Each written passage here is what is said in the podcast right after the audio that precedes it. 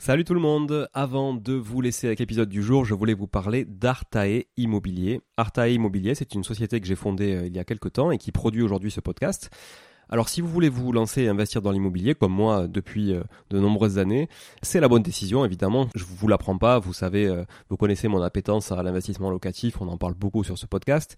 Mais peut-être que vous n'avez pas forcément de temps à y consacrer, peut-être que vous n'êtes pas sur place, peut-être que vous avez peur de faire des erreurs, peut-être que vous souhaitez simplement accélérer dans vos investissements et aller plus vite en déléguant. Eh ben, je pense qu'on est fait pour se rencontrer et échanger sur ce sujet-là, avec moi directement ou avec mon équipe. Et pour réaliser votre projet euh, sereinement, Artae vous accompagne avec une offre clé en main, spécialement conçue pour les investisseurs.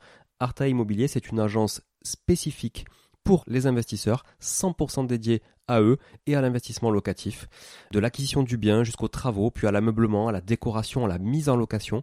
Vous êtes guidé, conseillé, accompagné de A à Z par notre équipe de pros que je recrute personnellement, et croyez-en mon exigence, je recrute que des gens compétents et composés surtout d'investisseurs aguerris ou s'ils le sont un peu moins, que je forme moi-même aussi au métier de l'investissement immobilier.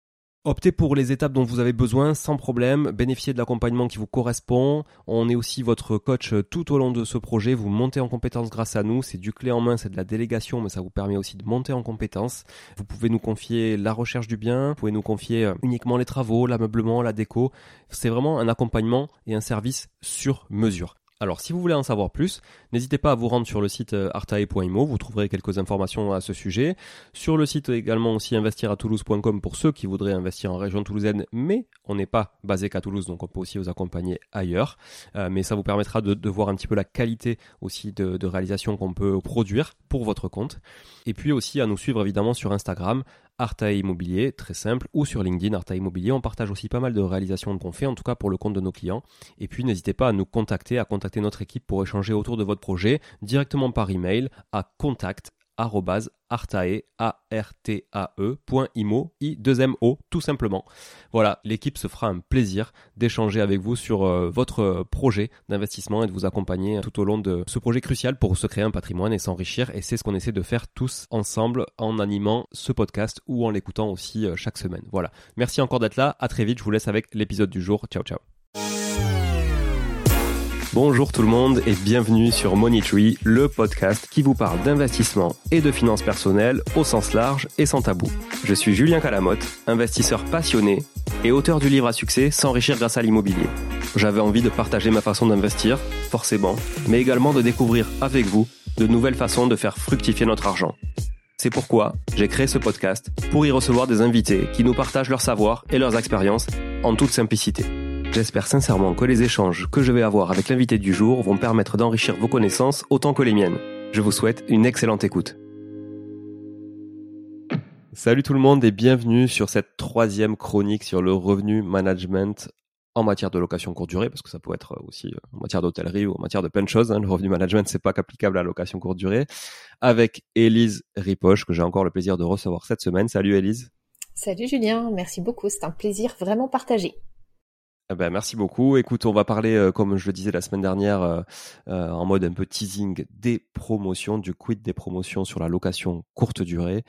alors, on l'a vu, hein, les promotions, euh, effectivement, ça peut avoir du sens, mais ça peut aussi euh, dégrader le chiffre, alors qu'il n'y avait pas forcément d'intérêt d'ailleurs à les utiliser. On sait que les gens aussi aiment bénéficier de services, vivre des expériences. Donc finalement, le prix, la promo, ça fait pas tout. Tu vas nous expliquer peut-être pourquoi, euh, quel niveau de réduction on pourrait appliquer, jusqu'où on, jusqu'où on peut se permettre d'aller aussi. Est-ce qu'il vaut mieux faire des promotions quand les gens réservent assez tôt? Euh, dans la saison ou est-ce qu'il vaut mieux le faire quand il réserve en last minute pour être sûr de, combler et d'améliorer notre taux d'occupation? Dis-nous tout, moi j'y connais absolument rien sur le sujet, donc euh, dis-nous tout. Avec plaisir.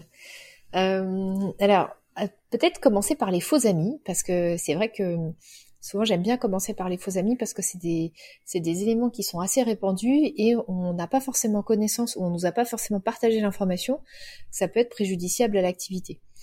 Le premier faux ami, dont j'ai souvent, souvent entendu parler à tel point que euh, j'ai fini par me remettre en question sur euh, ce sujet-là parce que je vais décrire ce que c'est. En fait, on, souvent on me dit sur les promotions, Élise, la technique ultime, c'est de mettre un prix plus cher et de se mettre en promotion toute l'année. Alors ça, moi je suis un peu biberonnée euh, au grand groupe, Donc dans les grands groupes, c'est absolument exclu puisque l'autorité de la concurrence, si demain vous avez un Club Med qui fait ça ou vous avez un Accord qui fait ça, ce serait gravissime, ça ferait ça ferait les gros titres dans les médias, enfin donc euh, moi cette méthode là, tout de suite j'ai eu un premier réflexe de dire bah non seulement c'est illégal, mais en plus euh, c'est pas performant puisque en fait un, un, client, un voyageur qui se rend compte que cette annonce là est 100% du temps en promotion voit bien le poteau rose en fait. Donc je suis restée quand même assez longtemps sur cette position là. Euh, quand je dis longtemps, c'était bien deux ans quand même, jusqu'à ce que euh, euh, on ait un client qui nous le repropose sur des biens qui n'allaient vraiment pas du tout bien. Et on s'est dit, euh, ben, tant qu'à faire que les biens soient en difficulté, on n'a qu'à essayer cette, technique-là. Alors, en toute transparence, au début, quand on l'a fait, ça a fonctionné. Ça a fonctionné, mais ça s'est rapidement tassé. Et puis après, on l'a testé sur d'autres biens, d'autres plateformes, et en fait, ça n'a jamais été très probant. Donc, du coup, cette méthode-là sur la partie des promotions que j'entends souvent, qui consiste à se dire, bah, pour booster mes ventes, je me mets plus cher et je me mets tout le temps en promotion, ça, il faut savoir que c'est un faux ami. On l'a testé et en fait, ça peut marcher au début parce qu'on sait que les plateformes, c'est comme ça qu'on nous on l'explique hein, chez J'affiche complet. Euh, en fait, au début, les plateformes, comme elles aiment bien qu'on soit en promotion, elles vont nous booster un peu dans les résultats de recherche, mais après ça stat, ça, ça l'effet se tasse puisque ça, ça ne change pas. Donc, euh, donc au sujet des promotions, dans la team des faux amis, il y a cette euh, croyance-là, euh, qui en fait n'apporte pas de boost de performance sur le long terme dans l'activité. Ok. dans la team des faux amis aussi, qu'on peut avoir sur le sujet des promotions, il y a le fait de se dire, bon, façon, je me mets assez haut au démarrage, si ça marche pas, j'irai mettre des promotions, ou j'irai baisser mes prix. C'est un peu la même veine d'idées entre les deux. Mm. Alors ça, c'est aussi un faux ami. C'est très très répandu. Pourquoi? Parce que si on n'a pas forcément, si on s'est pas penché sur les méthodes du revenu management, ou si on n'a pas écouté Monetry sur la, chronique numéro une qu'on a faite sur comment déterminer ses prix, du coup, il nous manque une brique énorme dans notre activité de loueur saisonnier. Il faut absolument écouter Monetry. La détermination des prix, c'est la base. c'est ça. Et donc, euh, dans ces cas-là, euh, je, je, le disais même pas tourner vers moi. Je sais pas si tu as remarqué, j'ai dit il faut absolument écouter mais oui, oui, mais t'as as raison. C'est une première étape. Une première étape. et, et, du coup, dans, dans ce cadre-là, euh, si on n'a pas les méthodologies pour déterminer ses prix, du coup, on a du doute. On a du doute, on revient à quelque chose d'un peu émotionnel. Et donc, dans ces cas-là, bah, qu'est-ce qu'on fait? On réagit avec les outils qu'on a à notre disposition, c'est-à-dire se dire, je tente cher pour voir si j'ai pas un, une, un, opportunisme qui peut convertir. Et puis, si ça marchera pas, si ça marche pas, je, je baisserai les prix. Pourquoi c'est un faux ami? Parce que il y a deux situations on peut tenter cher et baisser par la suite sur une période de faible demande. Ça, c'est un faux ami, parce que comme on est sur une période de faible demande, on n'est pas sûr de faire complet. Il n'y a pas beaucoup de voyageurs qui veulent se loger dans notre ville à ce moment-là. Donc ça veut dire que pendant toute la période où on va tester notre prix cher, on sera en fait en dehors du marché, on sera beaucoup trop cher, donc on a absolument, nous on le sait pas, mais en fait on n'a aucune chance de vendre. On est en train de faire un test qui n'a aucune chance de convertir. Et par contre, quand on se retrouve euh, trois semaines, quinze jours avant et que là on commence à s'inquiéter un peu et qu'on rabaisse notre prix pour correspondre plus parfaitement au prix du marché, à la valeur auquel on peut prétendre à ce moment-là, mais ben, finalement notre fenêtre de réservation elle devient très courte. On se retrouve, on n'a plus que deux semaines pour euh, avoir une chance de réserver ce bien. Donc c'est un faux ami dans une situation comme euh, celle-ci. L'autre situation, ça peut être de faire cette tentative de prix cher sur une période de forte demande. Se dire allez je teste un prix euh, très cher et puis je vais voir si ça si ça convertit. Et si ça vend pas en dernière minute je vais baisser les prix. Sur sur une période de forte demande ce test de prix cher il peut avoir beaucoup de chances de, fonctionner. Il peut vraiment avoir ses chances de convertir. Là où l'erreur réside c'est justement de baisser les prix en dernière minute parce que quand on se retrouve trois semaines quinze jours euh, avant la date sur une période de forte demande on a encore toutes nos chances que ça fonctionne sur les périodes de forte demande. Parce que c'est justement, prenons le parallèle avec les billets d'avion, c'est justement quand on est en dernière minute qu'on trouve les gars qui sont les plus prêts à mettre le prix pour pouvoir se loger précisément à cet endroit-là, à cette date-là. Totalement. Donc c'est pour ça qu'en fait dans les deux situations c'est toujours un faux ami. Faut se méfier de, de ça, euh, de cette notion de se dire bah, je vais faire une promotion si, euh, si ça marche pas. Euh, et sur ça, je dois dire que euh, beaucoup de plateformes ne nous aident pas, euh, aussi bien les plateformes que les channels, parce qu'ils vont toujours nous inciter à faire des promotions pour casser les prix en dernière minute. C'est ce qu'on appelle les promotions last minute. Il y a beaucoup de personnes qui pensent que c'est une, bonne hygiène de gestion de l'annonce que de placer une promotion pour casser les prix en dernière minute c'est un peu ce que pensaient les hôteliers il y a 30 ans, quoi, de dire bon bah la, la nuitée pour ce soir, euh, je la fais à, moitié prix euh, pour que ça parte. Si on est toujours obligé de mettre, donc ça c'est le troisième euh, troisième légende urbaine ou faux amis, on va dire, si on est toujours obligé de mettre des prix en last minute pour pouvoir bien vendre son bien en location courte durée, il y a fort à parier que nos prix sont mal positionnés. ou alors on passe à côté de valeur constamment quoi. Parce que cette méthodologie-là, en tout cas si on demande aux académiciens du revenu management, quoi, les, méthodologies qui sont reconnues dans le métier comme étant vertueuses pour la performance financière, eh ben, cette promo de last minute n'est pas considérée comme une bonne méthode à mettre en place dans une stratégie de revenu management. Notre prix, il doit être bien positionné en amont, c'est-à-dire probablement plutôt bas sur une période de faible demande et probablement plutôt haut sur une période de forte demande, avec cette capacité à tenir le prix assez tardivement en période de forte demande parce qu'on sait qu'il y a de la demande et que ça va finir par, euh, par convertir. C'est euh, incroyable ce que tu dis parce qu'effectivement j'ai l'impression que sur le marché il y a quand même l'immense majorité qui fait le contraire. Ah oui oui complètement. Mm. Complètement. C'est pour ça que ces trois ces trois pratiques là sont très répandues et, et avec euh, une impression collective que c'est une bonne méthode en fait. C'est oui, je le, enfin moi je le vois même moi tu vois je pensais effectivement euh, bon alors j'avais déjà échangé avec toi sur euh, voilà sur le sujet ou avec d'autres personnes aussi mais euh, enfin en tout cas ce que j'avais en tête avait déjà évolué depuis mais au départ c'est vrai quand j'ai commencé la location courte durée c'est c'est clairement ce que je me disais je me disais bah je vais baisser mon prix pour remplir parce que de toute façon sinon ça se remplira pas donc perdu pour perdu, autant que je sacrifie un peu mon, chiffre sur cette nuit-là. Mais ce que tu viens de dire, euh, ça a vraiment du sens sur le fait que c'est pas forcément la bonne méthode. Et surtout, ça peut révéler des anomalies dans ton pricing de manière générale. Ça, c'est important, tu vois. Exactement. Alors peut-être que la, la, question que les personnes qui nous écoutent se poseront aussi, c'est du coup, donc si ces prix euh, qui nous sont toujours recommandés last minute, ces promotions last minute sont préjudiciables, euh, qu'en est-il des promotions early bird? Tu vois, dans les plateformes ou dans les channel managers, on nous propose aussi de faire des promotions en amont. Early, early bird pour pour ceux qui voilà qui maîtrisent pas forcément la langue anglaise, hein, tu vois, on a on a le sujet avec, avec Money Tree des fois, mais euh, euh, c'est pour les gens qui réservent tôt, hein, qui sont les premiers euh, les premiers souscripteurs, on va dire, d'un produit ou d'un service par exemple. Exactement. Donc, euh, par exemple, une promotion Early Bird, ça peut consister à se dire, bah, pour toute réservation qui va intervenir euh, six mois avant ou quatre mois avant la date, la personne bénéficie d'une réduction pour euh, sa réservation. Alors ça, sur ça, on n'est pas forcément sur un faux ami. Ces, promotions Early Bird, elles peuvent être vertueuses à mettre en place sur les périodes de faible demande. De dire, bah voilà, c'est une période de faible demande. Moi, je sais que j'ai sur ma ville peu de demandes, que j'ai beaucoup de risques de pas faire complet. Donc je vais accepter en amont d'incentiver les voyageurs les plus anticipateurs parce que souvent ce sont aussi ceux qui sont les plus sensibles au prix.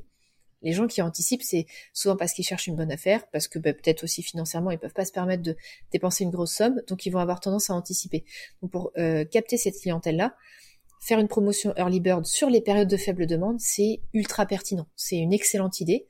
Par contre, là où ça va être euh, un faux ami, c'est si on le fait sur les périodes de forte demande, parce que là, à l'inverse, on sait qu'on va être complet, on sait qu'on va remplir au prix, on n'a pas besoin d'aller accepter un prix plus bas, même euh, aussi early bird soit la personne, on maintient nos prix sans, promotion.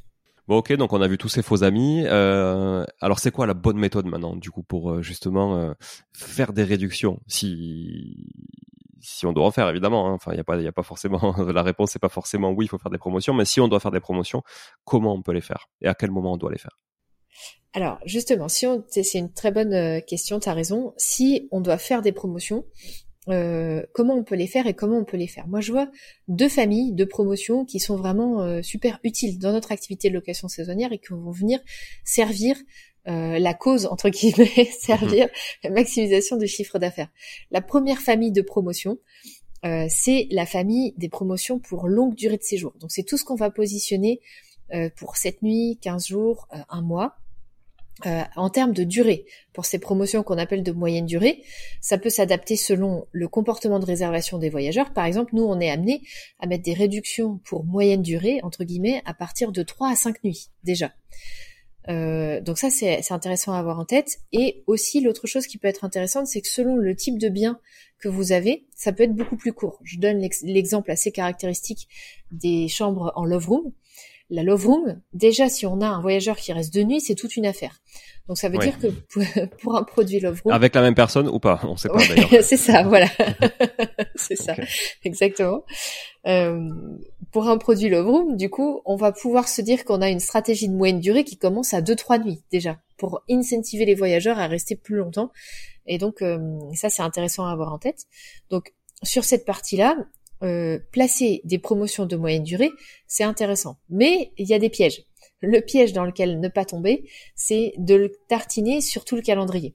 Toutes les plateformes, encore une fois, et beaucoup de channels nous incitent à le mettre euh, tout le temps.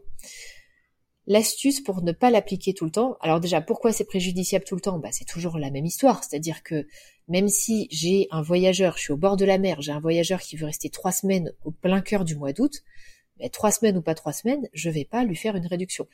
D'ailleurs, j'ai l'air de le dire comme si c'était évident, mais je rencontre beaucoup de situations dans lesquelles le loueur saisonnier a eu euh, de l'empathie en fait pour la personne qui reste longtemps, en se disant bah ouais mais bah il reste quand même 15 jours, il reste quand même trois semaines, etc.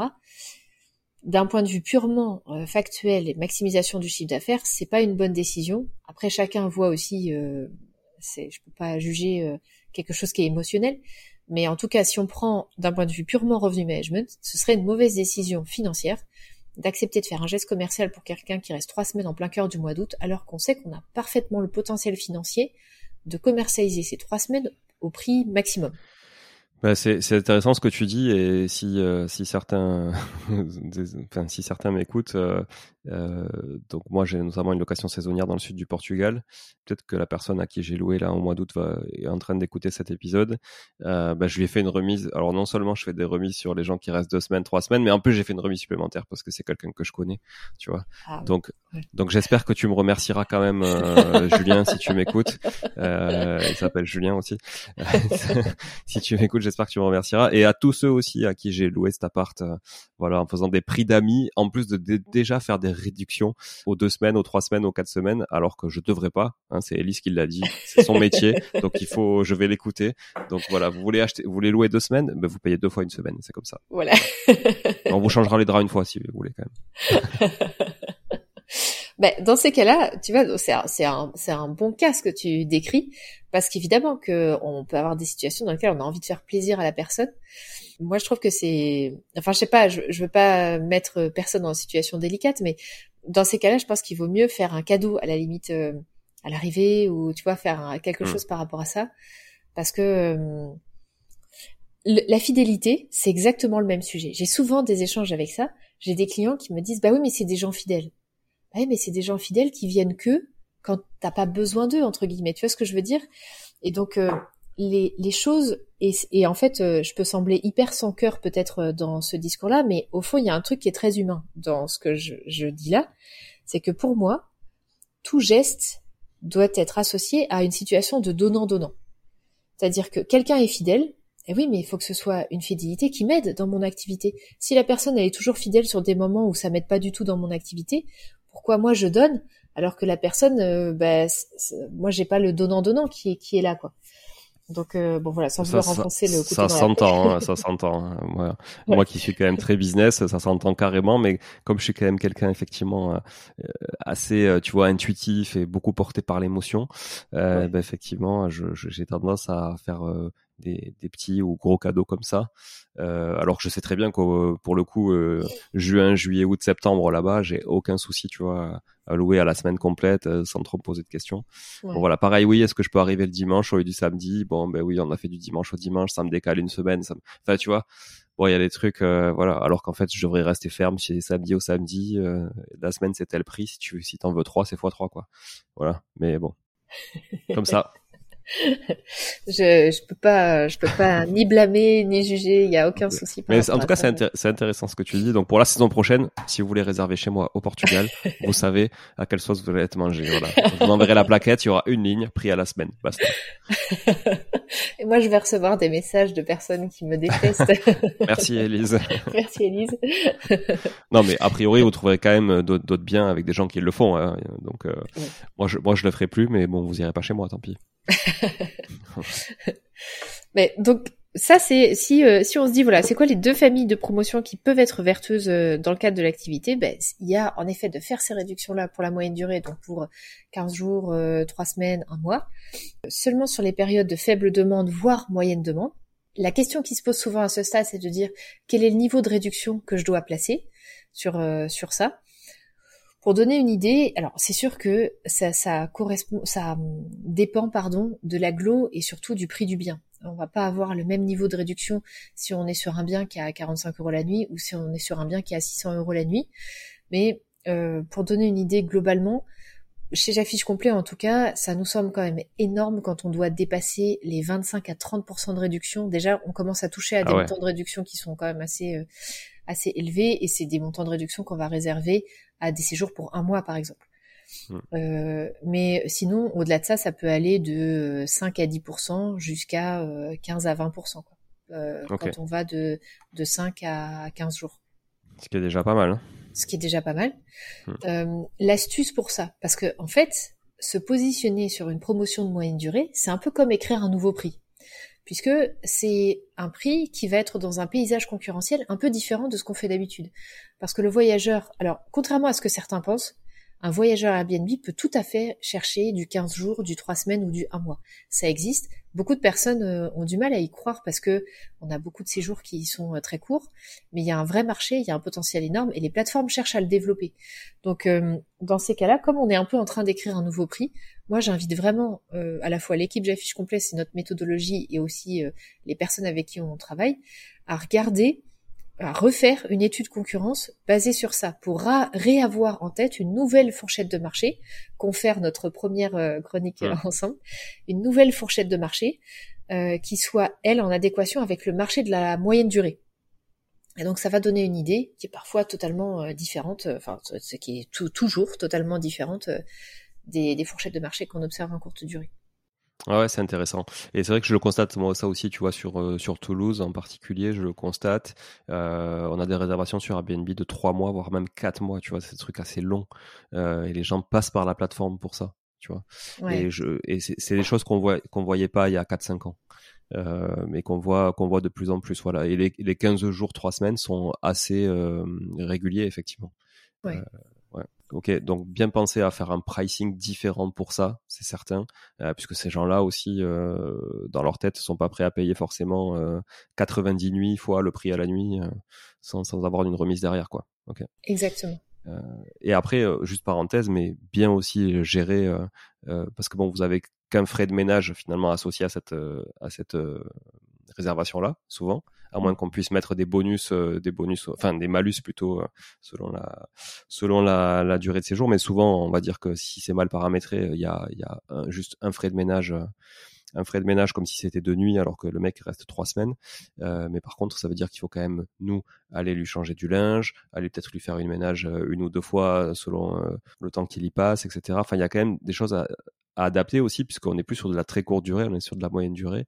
Et donc, vous pouvez pas donner les mêmes prestations de service à quelqu'un qui reste trois jours qu'à quelqu'un qui reste trois mois. Quoi. Ouais, exactement. Mais ça, ça peut même être facturé. Hein. moi, je vois des loueurs qui, qui proposent en fait aux, voyageurs euh, d'avoir un passage hebdomadaire et qui refacturent en fait. Surtout si on fait passer ce séjour-là en bail mobilité, par exemple. C'est, euh, ça peut aussi être facturé. Et euh, la deuxième situation dans laquelle ça peut être pertinent de faire des promotions, si le marché évolue. Quand on a construit sa stratégie de revenu management, parfois le marché peut évoluer, parfois on peut avoir pris des hypothèses et on voit que ça se confirme pas dans les faits, qu'il va falloir réajuster nos prix à la baisse. Dans ces cas-là, si on est dans cette situation où il faut réajuster ses prix à la baisse, c'est là où ça peut être intéressant, plutôt que de réajuster ses prix à la baisse, de mettre en place une promotion. Donc ça, c'est la deuxième situation dans laquelle c'est pertinent. Pourquoi? Parce que un réajustement des prix à la baisse peut euh, ne pas se voir, plus difficilement se, se, voir, alors que si on le réalise par la mise en place d'une promotion, eh ben ça rend cette, cette impression de prix barré. C'est un peu ce qu'on appelle dans le métier l'expression du prix, c'est-à-dire que tu as le prix et l'expression du prix. Pour un même prix, selon la façon de l'exprimer, euh, ça peut convertir de façon beaucoup plus forte avec une façon de l'exprimer plus attrayante. Et c'est exactement ça en fait le cœur du, du sujet, c'est de se dire bah, je veux faire une baisse de mon prix, au lieu de baisser mon prix, je vais mettre en place une promotion qui va rendre beaucoup plus attrayant ce que je fais là. Ouais, ça c'est très classique dans le commerce, euh, effectivement. Euh, le prix barré fonctionne toujours mieux qu'un prix euh, simple sans, sans remise.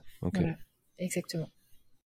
Bon, ok, très clair, Elise, pour, sur le sujet de, de, de, la promotion. Donc, on a vu l'intérêt de la faire en amont, mais pas dans n'importe quel contexte, l'intérêt de la faire en dernière minute, mais pas dans n'importe quel contexte, et en fait, rarement d'ailleurs euh, d'intérêt à la faire en dernière minute, hein, tu me dis si je me trompe, mais euh, euh, puisqu'on on, a quand même des fausses croyances là-dessus. Donc la bonne méthode, on l'a bien en tête maintenant. Est-ce que tu vois d'autres choses à rajouter sur qui pourraient nous aider à travailler des promotions de manière un petit peu atypique peut-être aussi. Euh, est-ce que justement on parlait des événements, tu vois, dans une euh, dans une précédente chronique. Euh, là clairement on est dans des périodes, si je comprends bien, où il faut surtout bannir la promotion. Enfin, il faut penser justement à annuler toutes ces promotions si jamais on, a prévu des promotions un peu standardisées sur ces périodes-là. Donc toujours cette agilité dont tu parlais, hein, intelligence, agilité, mais c'est, voilà, moi je pense que le mot intelligence c'est, pas forcément, enfin il est bienvenu aussi là-dedans, tu vois, mais effectivement le faire de manière pertinente. Tu vois, là, on a fait trois chroniques ensemble. J'ai l'impression que tout mis bout à bout, c'est quand même un vrai métier. Ça prend du temps. Euh, ça nécessite des connaissances, beaucoup d'analyse, beaucoup de tests aussi, tu vois, et euh, d'interprétation de résultats de ces tests au fur et à mesure. Et, euh, comme, et j'y reviens, d'agilité pour justement répondre et optimiser en fonction de ces résultats-là au plus vite pour essayer de perdre le moins de chiffre d'affaires possible. C'est ce que vous faites sur, chez J'affiche complet avec ton équipe, évidemment. Vous êtes des professionnels du revenu management.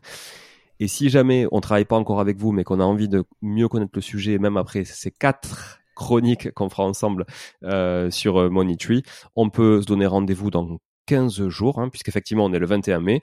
Donc on se donne rendez-vous le 3 juin au rendez-vous de la location saisonnière à Paris que tu organises. Donc il y aura tout plein d'intervenants sur euh, sur le sujet. Je pense qu'on parlera peut-être des réductions là-bas. En tout cas, je sais pas quels sont les sujets qui vont être traités, mais euh, c'est évident que toutes ces chroniques, on va les retrouver de manière beaucoup plus pointue euh, là-bas sur place. Il y aura aussi des exposants, il y aura plein de conférenciers. ton équipe sera là, tu seras là-bas. Moi aussi, je serai là-bas aussi en tant qu'exposant et visiteur surtout pour m'imprégner de tout ça. donc on peut s'inscrire sur rendez-vous location saisonnière.com. Il reste encore des places? Il reste encore des places. Ne tardez pas, mais il reste encore des places. Le prix, c'est très abordable. C'est 47 euros, comme je disais sur les précédentes chroniques. Euh, et vous pouvez bénéficier aussi de 10% de remise. Tu vois, tu as fait une remise là, finalement. Alors, fait, fait une remise. c'est vrai. vous pouvez bénéficier de 10% de remise avec le code MONEYTREE, tout attaché. Mais bon, je sais, Elise, elle a fait la remise, c'est spécifique pour les auditeurs de Tree, c'est pas. c'est ça. Donc, ça n'a rien à voir avec l'épisode du jour, évidemment. Cette remise, elle est pour les auditeurs. Venez nous rencontrer là-bas sur place. 47 euros, c'est franchement donné. 47 euros moins 10%, ça fait quoi? Ça en enlève 4,70 euros. Bon, c'est franchement, c'est franchement, voilà, c'est franchement donné. TTC en plus, hein, donc imaginez, il restait pas grand, imaginez, il reste pas grand chose dans la poche de, de, la fiche complète. Elle le fait surtout pas pour ça, ça j'en suis persuadé de toute façon. Elle le fait vraiment parce qu'elle est passionnée par la location saisonnière, la location courte durée et le revenu management. Donc on se donne rendez-vous le 3 juin et on se donne rendez-vous aussi la semaine prochaine pour la dernière chronique sur le revenu management avec Elise et là, on parlera du choix des plateformes. Alors, quelle plateforme choisir? Est-ce qu'il faut mettre le même prix sur toutes les plateformes? Est-ce qu'il faut faire une annonce Airbnb avec 3% de commission ou 15% de commission? Est-ce qu'il faut mettre son annonce sur Booking? Oui. Est-ce que Booking se détache plus Airbnb Si oui, comment? Etc. Tu vas tout nous dire la semaine prochaine là-dessus. Donc, on donne rendez-vous à tous les auditeurs dans une semaine pour conclure ces chroniques sur le revenu management. Merci Julien. À dans une semaine alors. À la semaine prochaine, Elise. Merci beaucoup. À la semaine prochaine à tous aussi. Et partagez, partagez, partagez ces chroniques. Elles sont très intéressantes pour la location courte durée et le revenu management en particulier. À très vite. Merci encore de votre fidélité. Ciao, ciao. Bon, si vous êtes là, c'est que vous avez écouté jusqu'au bout et a priori, l'épisode vous a plu. Si c'est bien le cas, n'hésitez pas à le partager autour de vous. Notez ce podcast sur Apple Podcast et Spotify en laissant un commentaire 5 étoiles. Je ne vous le répéterai jamais assez, mais c'est grâce à vous que ce podcast vit aujourd'hui et peut continuer de vivre en vous proposant un contenu toujours plus qualitatif. Merci encore. Je vous retrouve très vite sur un nouvel épisode de Money Tree. En attendant, je vous souhaite la meilleure des réussites dans vos projets et un bon enrichissement. À très bientôt.